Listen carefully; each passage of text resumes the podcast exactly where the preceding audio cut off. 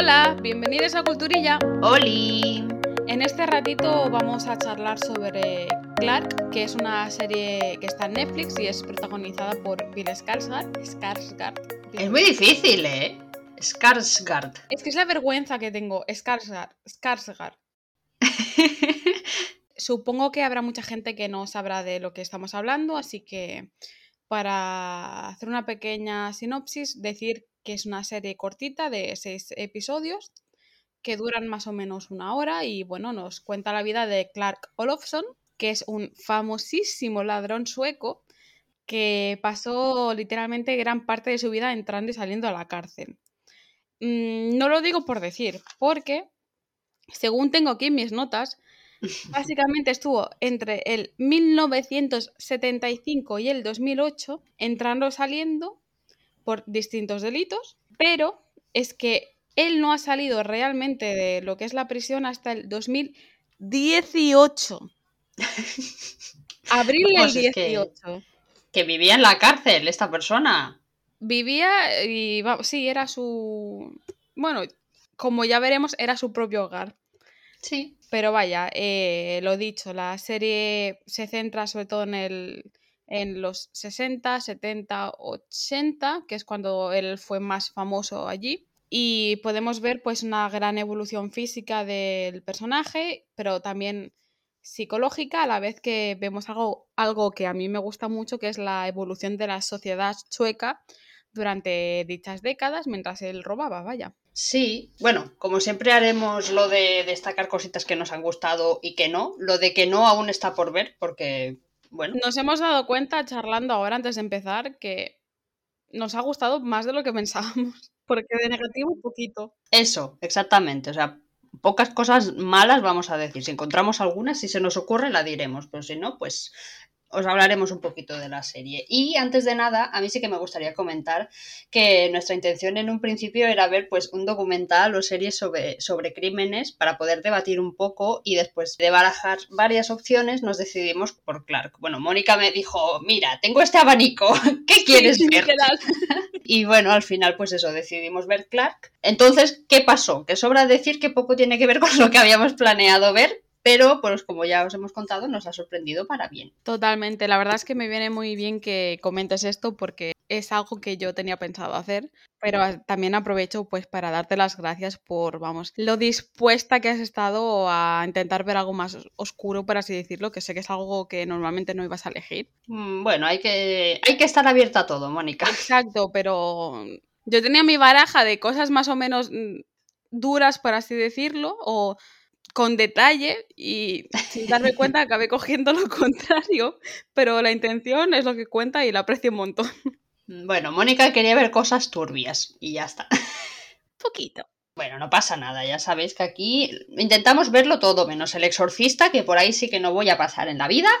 Eh, eso sí que no, Mónica, ya lo siento. Lo demás, bueno, se puede negociar. Total. Me gustaría hablar de algunos detalles o escenas que me han gustado y sorprendido. A veces, realmente, porque casi no me podía creer lo que estaba viendo, ¿no? O sea, hay que tener en cuenta que al principio de cada episodio de la serie ya te dice que la historia que nos están contando está basada en verdades y mentiras, ¿no? Entonces, yo creo que de las últimas hay muchas y Mónica me ha dicho que no hay tantas. Entonces, no sé yo qué creer.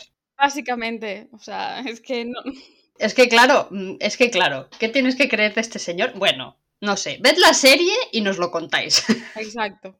Porque además es bastante, dentro de lo irónico que es todo, es bastante realista en ciertos aspectos y conoces cosas que normalmente ya dices pero no sabes el por qué.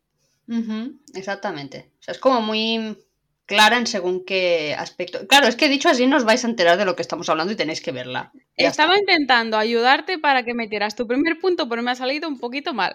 Ah, perdón. Bueno, ella, yo aquí, ah, es igual, no nos hagáis caso. Vamos allá, vamos a empezar ya.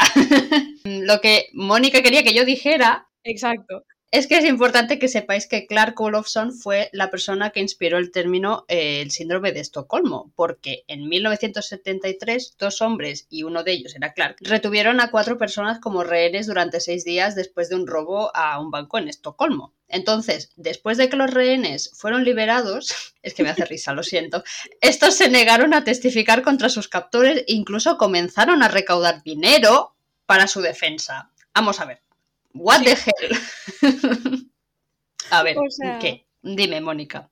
Pero es que encima, o sea, en la vida real, Clark continúa manteniendo cierta relación con una de las rehenes que conoció en ese momento. O sea, Real, sí, sí, sí, sí. yo creo que se muestra claramente con este detalle, pues que es el gran precursor del síndrome de Estocolmo.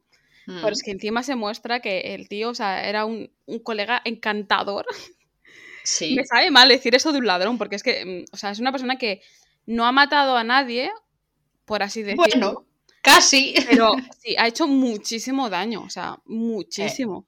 Ujú. Pero es que el capullo e- era atractivo y gracioso, no sé, era charming, ¿sabes? Como lo. O sea, el término en inglés de. Es muy charming, pues así era. Y así es. Porque claro, Sí, sí, más o menos desde el 75 al 2008 fue cuando estuvo hiper, hiperactivo, pero ya tenía como unos 10, 15 años de delitos. Este señor, creo que documentado está que su primer delito oficial fue con 14. Tiene setenta y Sí. tantos, nada más que decir. Bueno, sí, mm, yo creo que está todo clarísimo. Yo lo que sí que vi de la, al menos de su actitud en la serie, era, aparte de que era charming o encantador, era que tenía muchísimo carisma, el asqueroso. Sí, totalmente. O sea, te, te Yo es que incluso yo viendo la serie decía, es que sí, o sea, yo también hubiera dicho que sí. o sea, que- tristeza, hombre. Total, pero es que además eh, tenía ese carisma nivel que efectivamente, como bien, como bien has dicho, o sea, se negaron a testificar en contra, pero especialmente en contra de él. El otro daba igual. Claro, o sea, bueno, el segundo, claro. nah.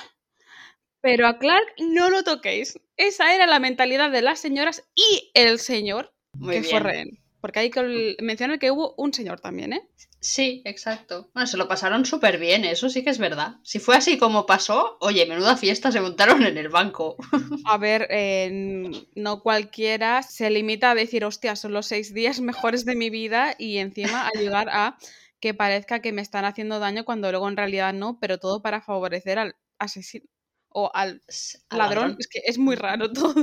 Claro, o sea, es como no te tienes que reír de la gente que realmente padece síndrome de Estocolmo. Al final es, pues, No. eso es una enfermedad y todo el rollo. Pero claro, tú lo, tú lo cuentas así y dices, pero qué broma es esta, ¿no? Pero bueno. Tal En cual. fin, así fue. Nosotros simplemente contamos las cosas. Otra cosa que a mí me gustó mucho de la serie fueron que los colores de los planos que cambian según el tono de lo que te están contando, ¿no? O sea, es algo que se va viendo en todos los episodios y a mí personalmente fue un recurso que, que me gustó mucho y que en general de, en, en las películas y series me gusta mucho porque creo que enfatiza muy bien el carácter de lo que estamos viendo en pantalla, ¿no? O sea, por ejemplo, vemos eh, los tonos en blanco y negro cuando Clark recuerda su tortuoso pasado, o los colores brillantes cuando se lo está pasando bien, el tono más lúgubre cuando está en la cárcel. Yo creo que es una forma pues muy clara y muy sencilla de enmarcar un conjunto de escenas que claramente tienen diferentes energías y, y completamente opuestas. Total, para mí también es uno de los aspectos principales de los que yo quería hablar, porque estos recursos audiovisuales son cositas que me, que me encantan. Mm, Es que encima, o sea, no solo se limitan pues a hacerlo y ya que es, está muy bien y es mu- mucho curro, mm. sino que adaptan los colores y cómo de vibrantes se ven a lo que es el estilo eh, en cuanto a moda de cada época. Así un ejemplo Exacto. claro, cuando está en el final de los 70 y de los 80 y él es clara- clarísimamente feliz, pues tanto la ropa como los, los estampados, o sea, eh, están modificados, modificados de tal manera que ayudan muchísimo visualmente a que te sumerjas en lo que estás viendo y eso es algo que a mí me gusta mucho. Sí, al final dices, es que es muy fácil de hacer y tal. Bueno, sí, es muy fácil, pero hay, muchos, hay muchas series que no lo hacen, que simplemente te ponen el mismo color todo el rato. Y dices, es una chorrada, pero realmente te ayuda a meterte más en la historia, a comprender el tono de lo que te están contando. Y que cuando él, por ejemplo, estaba, era, em, yo en mis notas, por ejemplo, los colores vibrantes lo, lo tengo emparejado a su felicidad, pero es que Mm. su felicidad es, es distinta en muchas de las ocasiones y el tono de mm, el contraste también lo es. No se quedan simplemente en, ok, está, eh, habla de su infancia, que es tristeza, blanco y negro, habla de su felicidad, color. No, porque incluso con eso mm, también tocan, porque no siempre es igual de feliz. Sí, exactamente. Al final es un recurso muy bien usado y que yo creo que ayuda mucho pues, a entender hacia dónde va, hacia dónde va la serie. Sí. Luego, otra cosa que a mí me gustó mucho fue precisamente el ritmo de la serie, porque me pareció muy dinámico, ¿no? Al menos en los primeros episodios, sobre todo en el primero recuerdo que como tampoco sabía muy bien qué esperarme ni qué iba a ver, porque yo me pensaba que esto iba a ser todo, no drama, pero en plan más tipo thriller, ¿no? Más pues, la historia de un delincuente, tal cual. Entonces, claro, en el primer episodio pasa todo muy deprisa, ¿no? Lo explican muy bien, pero tiene un ritmo súper, súper frenético que no te da la opción de aburrirte, porque como es su juventud y él estaba pirado ya, pues tal, ¿no? Entonces a mí me dio la sensación de que a medida que iba avanzando la serie, ese ritmo se ralentizaba un poco y yo entendí que era porque lo importante, entre comillas, que es el robo en el Banco de Estocolmo, a mí me pareció eh, el cenit de la serie, pues tenía que explicarse bien y con más calma, pero sí que es verdad que sobre todo los dos primeros episodios era como pa, pa, pa, pa, y corriendo y corriendo, y pasaban los años. Y a mí eso me gusta mucho porque es como que no, no pierdes la atención. Totalmente, o sea, yo sé que esos, el ritmo en general es algo muy personal, por eso a mí en muchas ocasiones nunca acabo de estar del todo contenta, vaya, pero en este caso no tengo queja alguna. O sea, em, además por lo que tú dices y porque em, también yo en mi caso lo, el ritmo este lo vinculo a otra cosa que me gustó muchísimo de la serie y es que no dramatiza ni romantiza su pasado, es más, se ríe de ello. Me explico. Pienso que hay algunas escenas que si no fueran tan dinámicas, pues sobre todo las, las que yo menciono como momentos grises, es decir, su infancia principalmente y los momentos que tuvo con su padre, pues si hubieran sido un poco más lentas, habría ayudado a que justificaran de una manera u otra pues su personalidad o ha sido ladrón porque no lo han querido, ¿sabes? Y en este caso mm. no lo han hecho agradezco mucho que simplemente mm, lo enseñaran y al ser pues momentos mm, graciosos, ya sea pues por la rapidez o por la musiquita y tal, pues e incluso con la manera que tenía él de narrar las cosas. Sí. Pues ellos simplemente te lo han enseñado y tú pues entiendes cómo se ha formado esa personalidad y ya. No mm, proyectas ningún sentimiento de pena hacia el espectador por parte de, pues, de la producción y de los guionistas, por lo tanto, simplemente conoces. Ya tú si te quieres sentir bien o mal con él es otro tema, pero ni siquiera tienes por qué sentir nada hacia él. Mm, exactamente. A ver, yo la verdad te digo, no sé qué siento. Era como, me cae bien porque es lo que decíamos antes, él es carismático, pero luego digo, es que es un ladrón, no es un delincuente, y realmente es un egoísta porque al final solo piensa en él. Pero también me gustó eso de la serie, que te da a ti la opción de que tú te hagas una idea, ¿no? De que no, en ningún momento te, entre comillas, coacciona a que tú digas, pobrecito, mira qué pasado ha tenido, por eso se echó a la calle, a la delincuencia y tal. No. Es como, la historia es así, y así pasó. Y si te caigo bien guay y si no, pues también. Porque además no podemos olvidar que en, la serie, ¿ves? Eso es algo que no he mirado muy mal. Pero al menos en la serie tiene dos hermanos más. Sí. Que no es que digas que como todos vienen de una familia mm, desestructurada, todos acaban mal. No, ellos literalmente pasan de sus hermanos para pues ayudar a no justificar justo lo que acabo de decir, sino que el niño no se ha salido así y te enseñan el por qué eh, ha salido así y las cosas que recuerda, pero para que tú no pienses, ay, pobrete. Claro, sí, bueno, es eso, ¿no? Al final te cuenta la historia como se supone que fue. se supone, no se sabe. Luego ya tú decides. A mí eso también me gustó, que en ningún momento te obligaran a sentirte de ninguna manera. A ver, otra cosa que a mí me gustó, lo, absurda que es a veces. Eh, absurda en el buen sentido, eh, quiero decir. Simplemente es que es eso, pasan cosas que yo prefiero creer que son mentira y son creadas por la mente del propio Clark. Porque, por ejemplo, yo no me quiero creer la estupidez de la propia policía en según qué casos, ¿no? O, que él se vaya de rositas en más ocasiones de las que lo merece. Que dices, bueno, luego fue a la cárcel. Bueno, sí, pero él se lo pasaba súper bien en la cárcel. Estaba maravillosamente bien. Da igual que lo, da igual que lo metieran en, una celda de, aislamiento. Él se encontraba su, su, diversión. Entonces hay cosas que a mí me costaba creer y que prefiero creer que no son ciertas. Que no son verdad. Yo creo hablando de creer, que justamente su, su libertad en la cárcel es de lo poco, aparte de otra cosa que ya contaré, que es mentira. En el sentido de que seguramente, porque en aquella época, por lo visto, las leyes suecas pues, eran bastante, no iba a decir poco, no son poco estrictas, sino que él era demasiado superior, ¿sabes?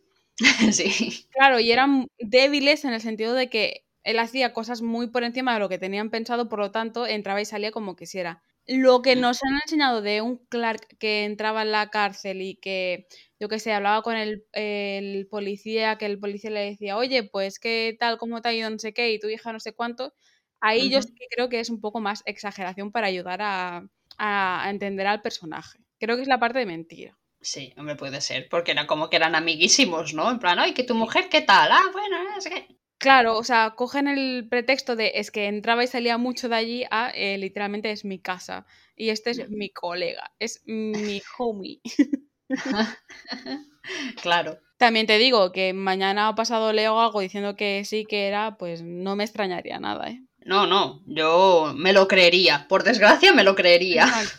Lo que he dicho, hay una escena en la que él roba un banco, y eso pasa en el segundo episodio, con una botella de Coca-Cola en el bolsillo, fingiendo que es una pistola. O sea, no, y lo peor es que la pobre mujer del banco le da el dinero aún sabiendo que no lleva ningún arma. Imaginaos el nivel de carisma ¿no? y de persuasión que tiene el tío este, es que es increíble. Y, por si no fuera poco, sale de ahí con un ligue, como en casi todas las ocasiones ¿no? que él se pone a delinquir, que le sale el sexapil y las mujeres, bueno, se derretían. Eh, impresionante, simplemente. Totalmente, pero ¿y si te digo que el Clark de la vida real dice que sí que lo hizo? Con la pistola, o sea, sí la pistolita y con la botella Coca-Cola. me creo que él diga que lo ha hecho, pero que realmente lo hiciera. Es que me, cuesta muchísimo creer que eso haya pasado. Yo no lo veo tan absurdo, sino que para mí este, este momento es ridículo, porque joder, en España hay muchas comedias españolas que tienen pues eso, el chiste fácil de meterte la, los dedos y los dedos, por Dios, la mano en el Bueno, ¿de qué estamos hablando? Es que me estoy imaginando la forma de la pistola, perdón. Pues eso, tienen el momento de meterte la mano en el bolsillo y hacer ver que pase el arma y eso ya funciona, ¿sabes? O sea, pero yo creo que eso absurdo, es, esa, esa escena en general, pues define perfectamente su carrera profesional, diríamos. Sí, bueno, lo de Es una profesión para él. Es su vida. Sí, más que nada porque por un lado, pues era un chico guapísimo y por eso, pues mm, las mujeres eran plan, ay, no pasa nada que me robes tú. Pero es que por el otro era tremendamente peligroso en el sentido de que llegó un momento que sabían quién era y estaba todo el puto país temiendo que apareciera de un momento a otro porque, como bien he dicho, no era un asesino, pero es que era un señor muy violento. Eso sí, jamás lo era con la gente. Se podía permitir en su punto más álgido de la carrera, pues eso, entrar en algún lado, hacer ver que tiene una pistola, aunque sea pues con una botella de Coca-Cola, y decir, oye, que soy yo y que ya sabéis lo que pasa. Por eso creo que podría haberlo hecho perfectamente con una Coca-Cola y haber tenido esa cara tan dura de, plantarte o de plantarse como hace más tarde en, directamente en el despacho de uno de los directores de banco. Sí, a pedirle no sé cuántos millones. Eh, 100 mil millones, creo, sí. Los 100 mil ahí con la pistola, no sé qué, en plan, ¿dónde está tú? Para arriba, no sé qué, se planta los pies en la mesita, oye, que vengo aquí a, a robaros, que ya directamente ya con los jefes, ¿sabes? Y el otro pobre señor en el suelo con el infarto y él en plan, bueno, cállate, que estoy pidiendo dinero. O sea, Eso sí que es un momento muy ridículo, muy gracioso. O sea, los 15 minutos prácticamente que está el señor ahí que se va a morir y no se muere. Y luego encima el, el director le dice muchas gracias, señor Olofsson.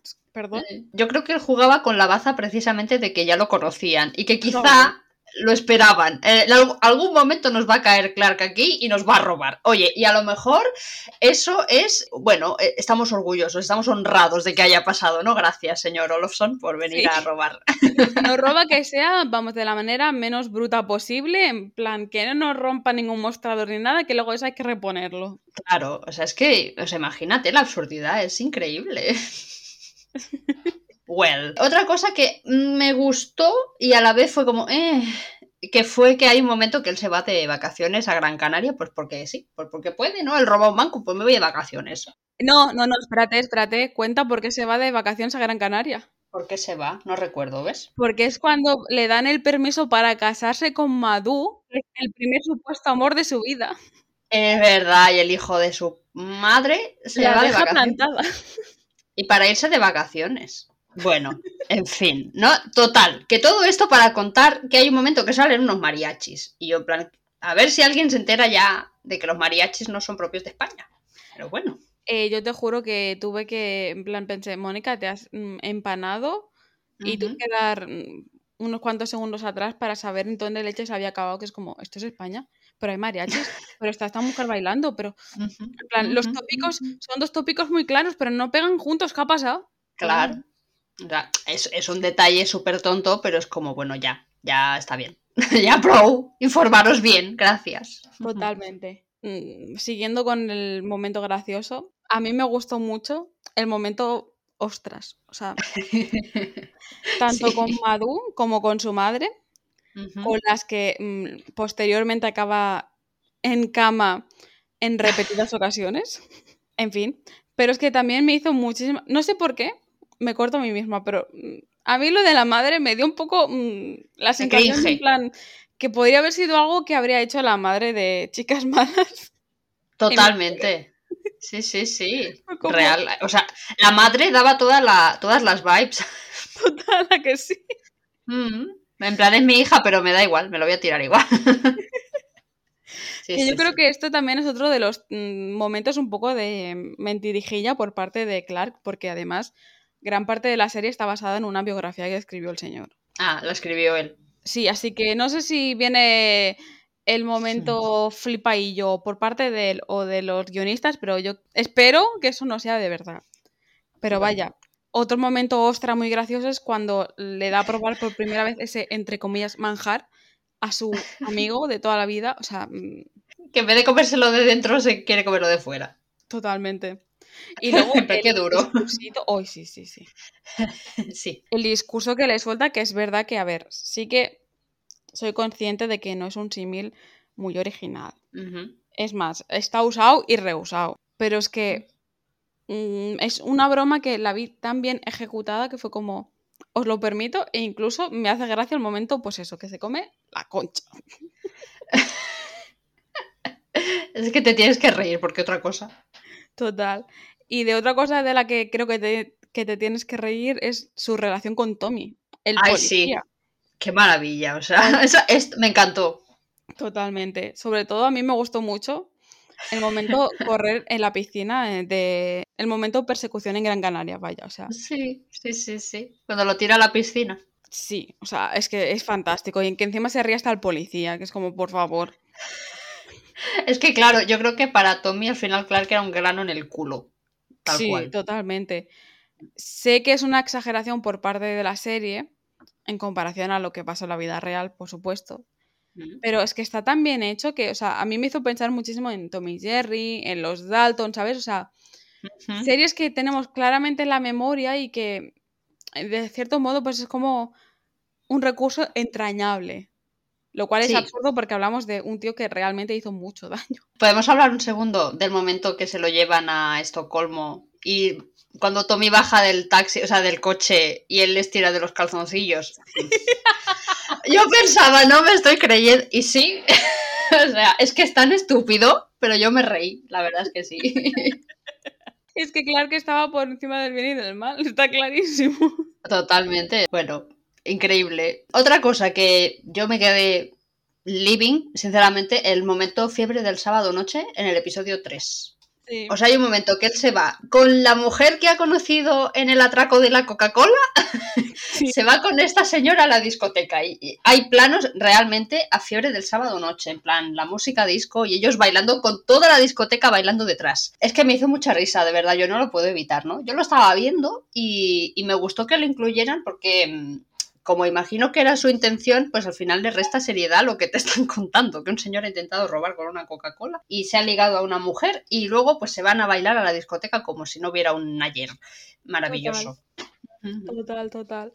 es que, o sea, hubieron muchos momentos que, pues eso, como me he repetido y seguramente me repita más tarde, usaron el, el humor para ir en contra de el Clark de la vida real, o sea, para, mm, en cierto modo, no ayudar a, alimentar más su ego y fueron brillantes, sinceramente. Sí, sí, sí, sí. Yo creo que te ayudan mucho precisamente pues a descensar un poco lo que te están contando. Mm. Porque es que luego es eso, te pones un segundito serie y dices, hostias, es que este tío era un pieza, ¿eh? Mm. Claro, si lo piensas con seriedad, dices, no hace tanta gracia realmente. Exacto. Pero bueno, como la serie le quita seriedad, pues tú también. Sí. Voy a volver un momento a hablar del tema de los colores, si te parece. Mm, me parece. Gracias. Me gustó mucho el que los momentos de éxtasis total de Clark, no por droga, sino por su felicidad de su propio ego, O sea, cuando él ya le faltaba lamerse a sí mismo, por así decirlo.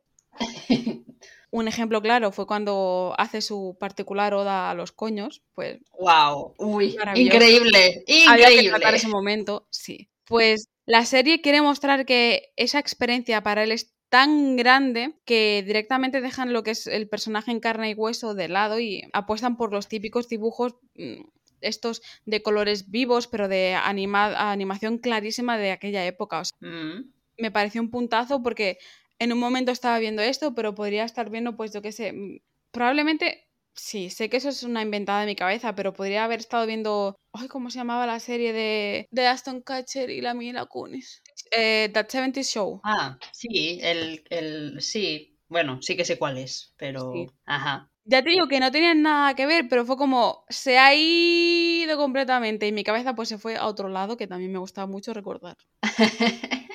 Por no decir que efectivamente, gracias, ya tocaba un poco de aprecio a nuestras partes íntimas, aunque sea por parte de un asesino, tendría que retirar lo que acabo de decir. bueno, a ver, realmente fue una oda muy bonita. Sí, sí, sí. No sé, ¿no? Como muy natural.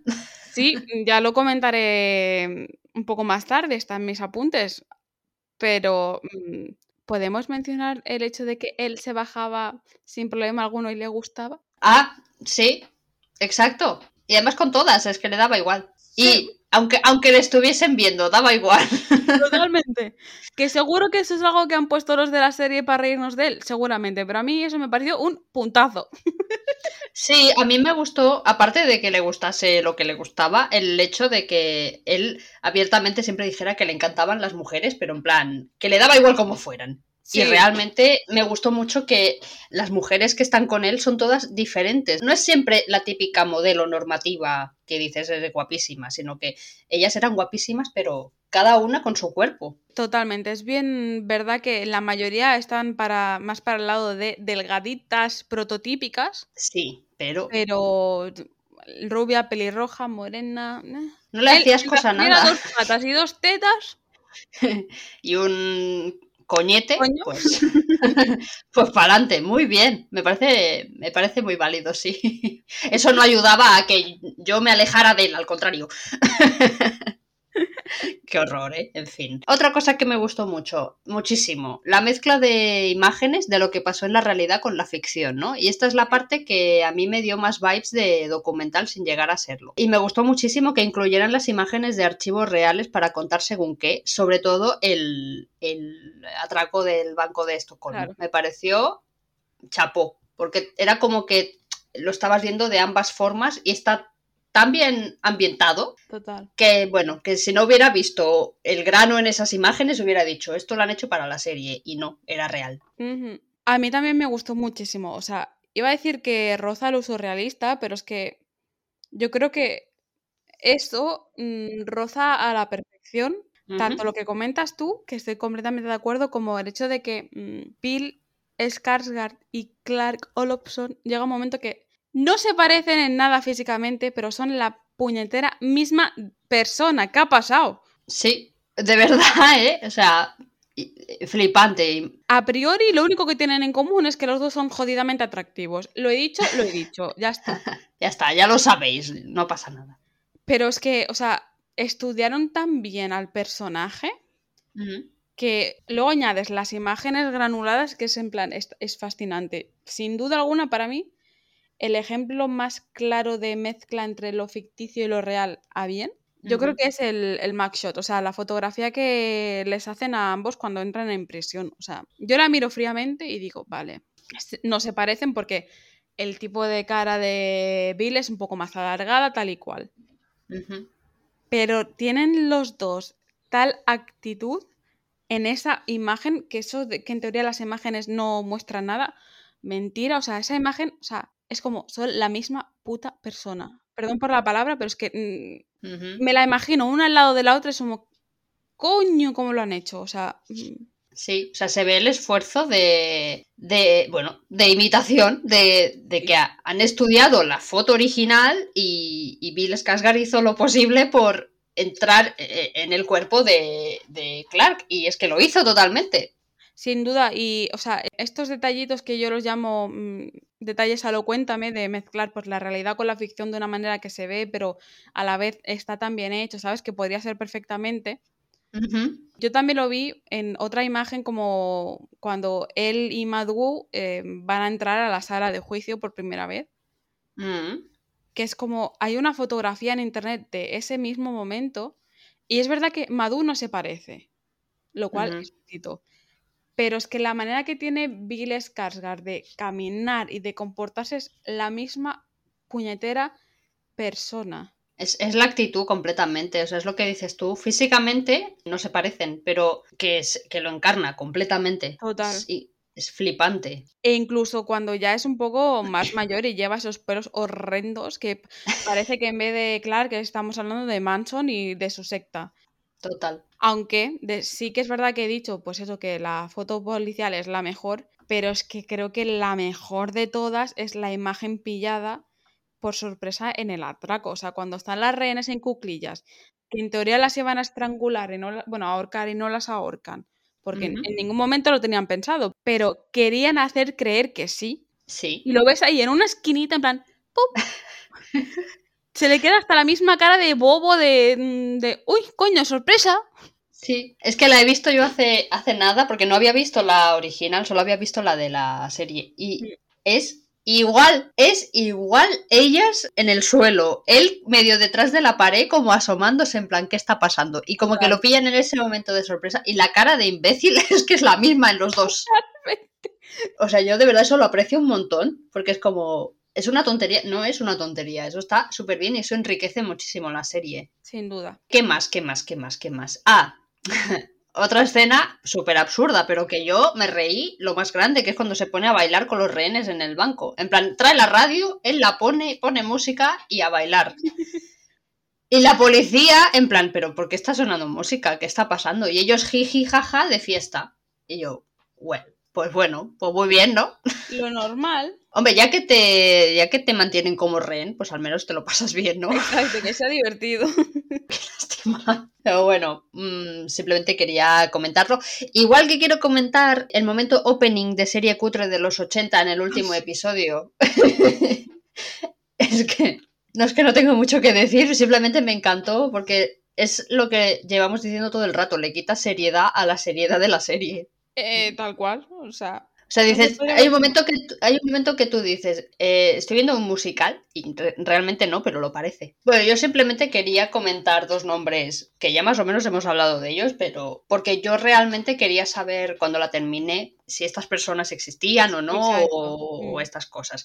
Entonces yo quería empezar hablando de Tommy Lindstrom, que por lo que yo leí es un personaje ficticio, pero está basado en uno real, ¿no? Eh, Tommy era el jefe de la Policía Nacional Criminal de Suecia. Y bueno, se dice que no todos los detalles de la conexión entre él y Clark son fieles a la vida real, pero sí que es verdad que el ladrón Jan Erik Olsson, que atracó el banco de Estocolmo, que fue el que, el que pidió que Clark viniera y todo el rollo. El pringao. El pringao, exacto. Y pringao con todas las letras, pobre, qué pena. No, pena no.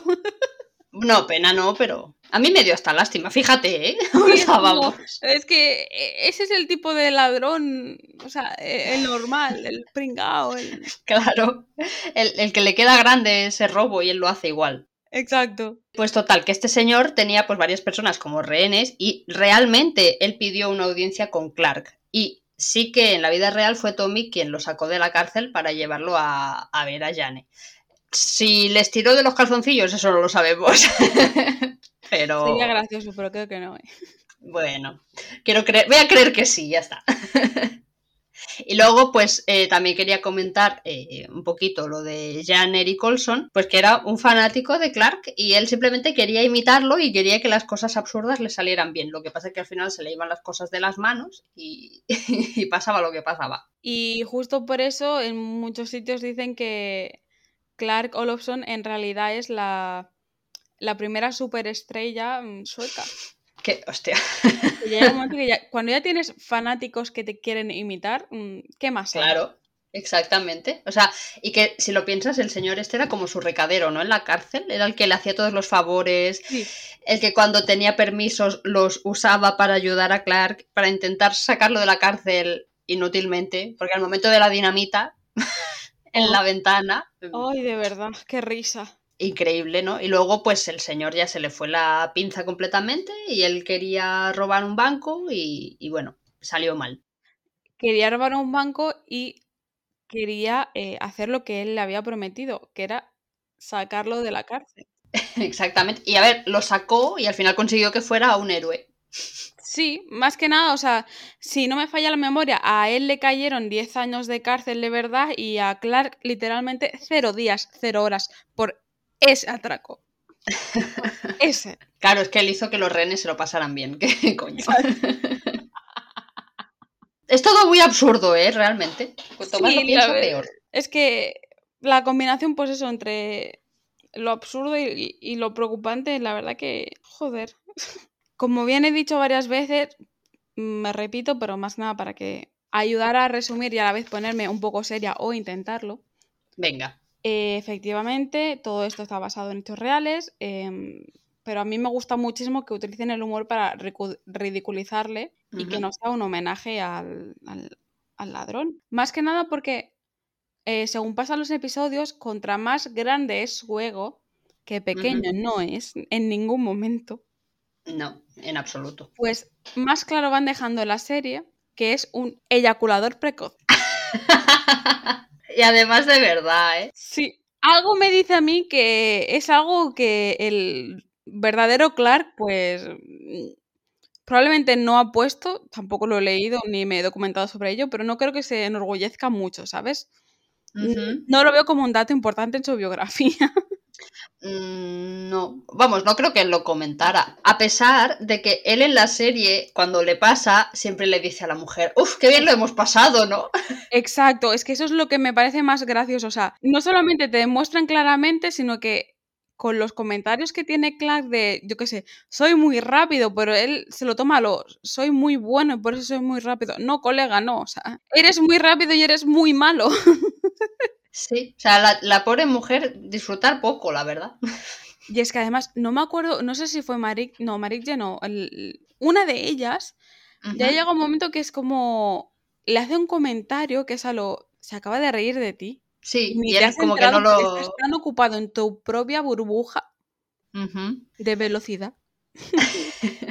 Sí, y además, claro que si me permites voy a enlazar esto con una cosa que tengo en mente. Yo creo que precisamente él no se da cuenta de que las mujeres no lo disfrutan porque es un egoísta y esto me lleva justamente, spoiler, al final, final, final de la serie, cuando la escritora le dice que no va a publicar su, su obra precisamente porque es un egoísta de mierda, ¿no? Y él se queda en plan, pero ¿cómo no la vas a publicar, ¿no? Si mi historia es súper interesante y, y, tal. Y es como lo que tú dices, ¿no? Que al final su ego cuando llega al final de la serie es que su ego no cabe en la habitación.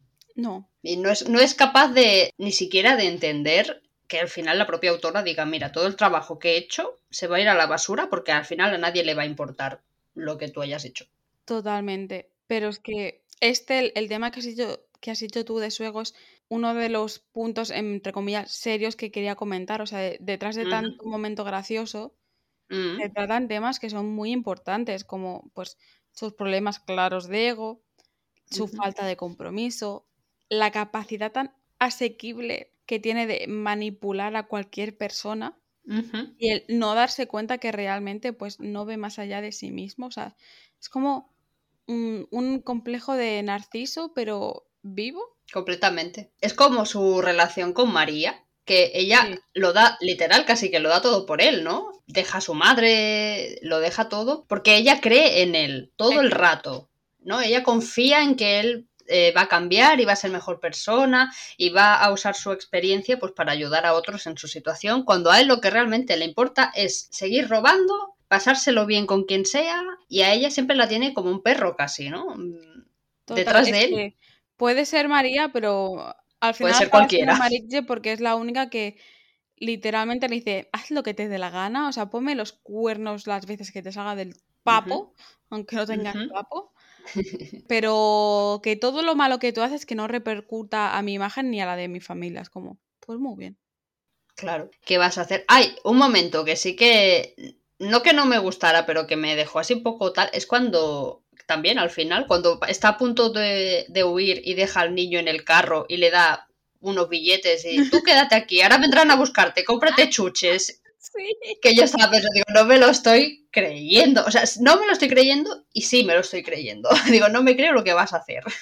Ahí realmente es cuando muestra que, entre comillas, le importa un poco su familia, porque hasta ahora ha tenido pues varios, dos hijos más en la serie eh, fuera de matrimonio. Claro, como se trincaba a todo lo que se movía sin usar preservativo y aunque era rápido, alguno caía, pues... Pero es que además en la vida real, antes de que naciera el, niño que sale en la serie, aunque le cambian el nombre, antes de ese momento él ya tenía tres niñas, si no me falla la memoria, con María Claro, hasta X momento de su vida solo había mirado por sí mismo y yo creo que ese momento ridículo pues simboliza que al final abre un poquito los ojitos. Sí, y también lo que yo saqué, bueno, yo saqué en claro, ¿no? Lo que ya se ve viendo es que él está traumatizado por, por culpa de su padre. Justo iba a comentarlo ahora. Vale, uh, perdona, coméntalo. No, no, no, no, no, que, o sea, es que totalmente, porque no solamente está traumatizado con, por la relación que ha tenido con su padre, sino que él eh, intenta evitar repetir su pasado, pero es mm. que está tan metido en sí mismo que le es inevitable. O sea, los dos se pierden el nacimiento de su primer hijo, importante, entre comillas, para Clark. Sí. Parece que Clark intenta mm, redimirse para intentar ser una mejor versión de padre de lo que recibió, pero es que incluso eso es discutible. Sí, Mm, claro, él constantemente se está repitiendo que él no es como su padre, ¿no? Que él jamás le pegaría a su hijo, ni jamás le pega a ninguna mujer, ni nada, que por, esa, por ese sentido dices, vale. Pero él está como obsesionado con no repetir los errores de su padre e incluso en el, hacia el final te está enseñando lo bien que él se lo pasa con su hijo, ¿no? En el parque, en plan, ah, en los columpios y tal. Y luego te das cuenta de que lo hace para que con sus las empresas que él había creado, pues los amigos le fuesen dejando el dinero, ¿no? Como que él usaba al niño. Usaba al niño, sí, sí, tal cual. Claro, en plan, qué bien nos lo pasamos en el columpio y, luego tenía la maleta llena de dinero ahí al lado. Y es como que entre lo del padre y lo de la madre, él necesitaba pues no sé, una vía de escape o algo que, que, le asegurara que él no era como, sobre todo como su padre, y no le sale, o sea, no funciona, no, porque al final está a punto de abandonar al niño y no lo hace, pero le falta nada, una pelusa para dejarlo ahí. Totalmente.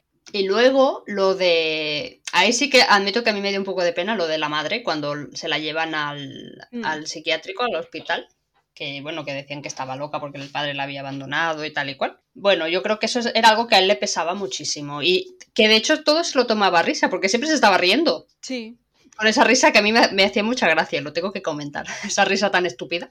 Que en ningún momento es lo que hemos dicho, usan la serie para que te digas pobrecito, qué pena, tal y cual, pero claro, al final te das cuenta de que realmente le afectó. Totalmente. A mí para acabar me gustaría comentar dos cosas. Venga. si puedo, ¿Me lo permites?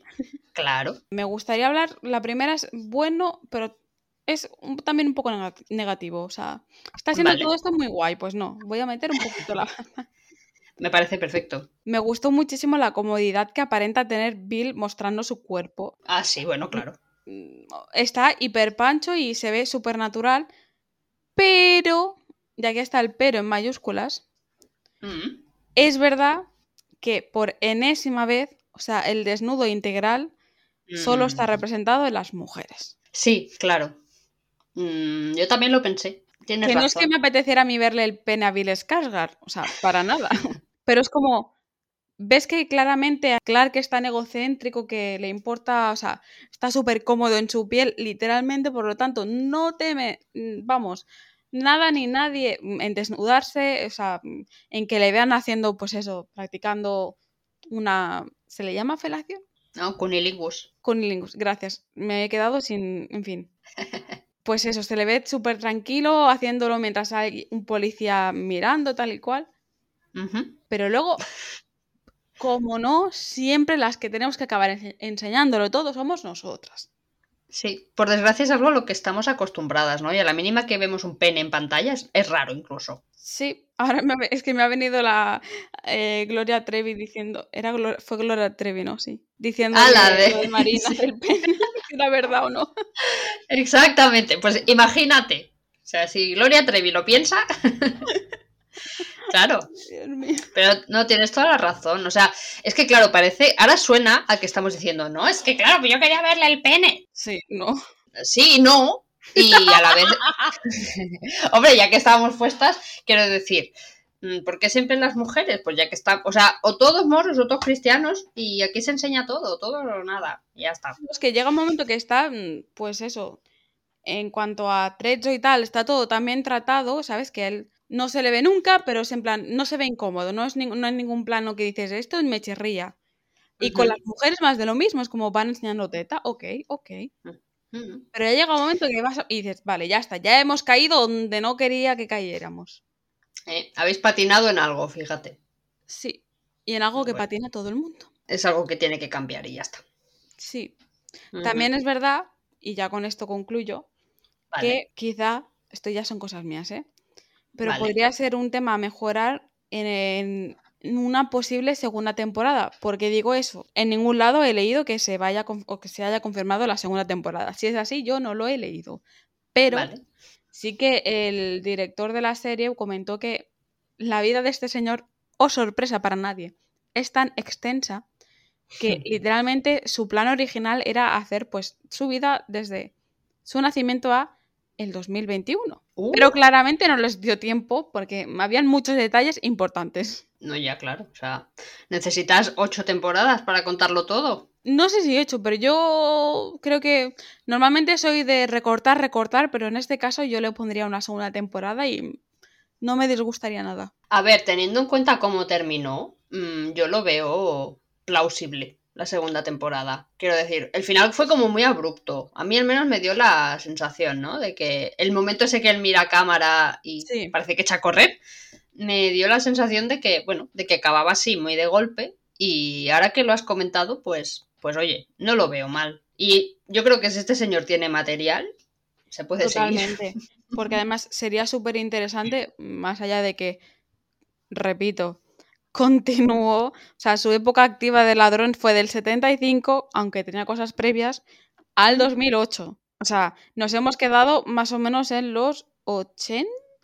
Sí, a, a mediados, ¿no? Por ahí, por ahí. 86 me parece que fue que la última fecha que salió.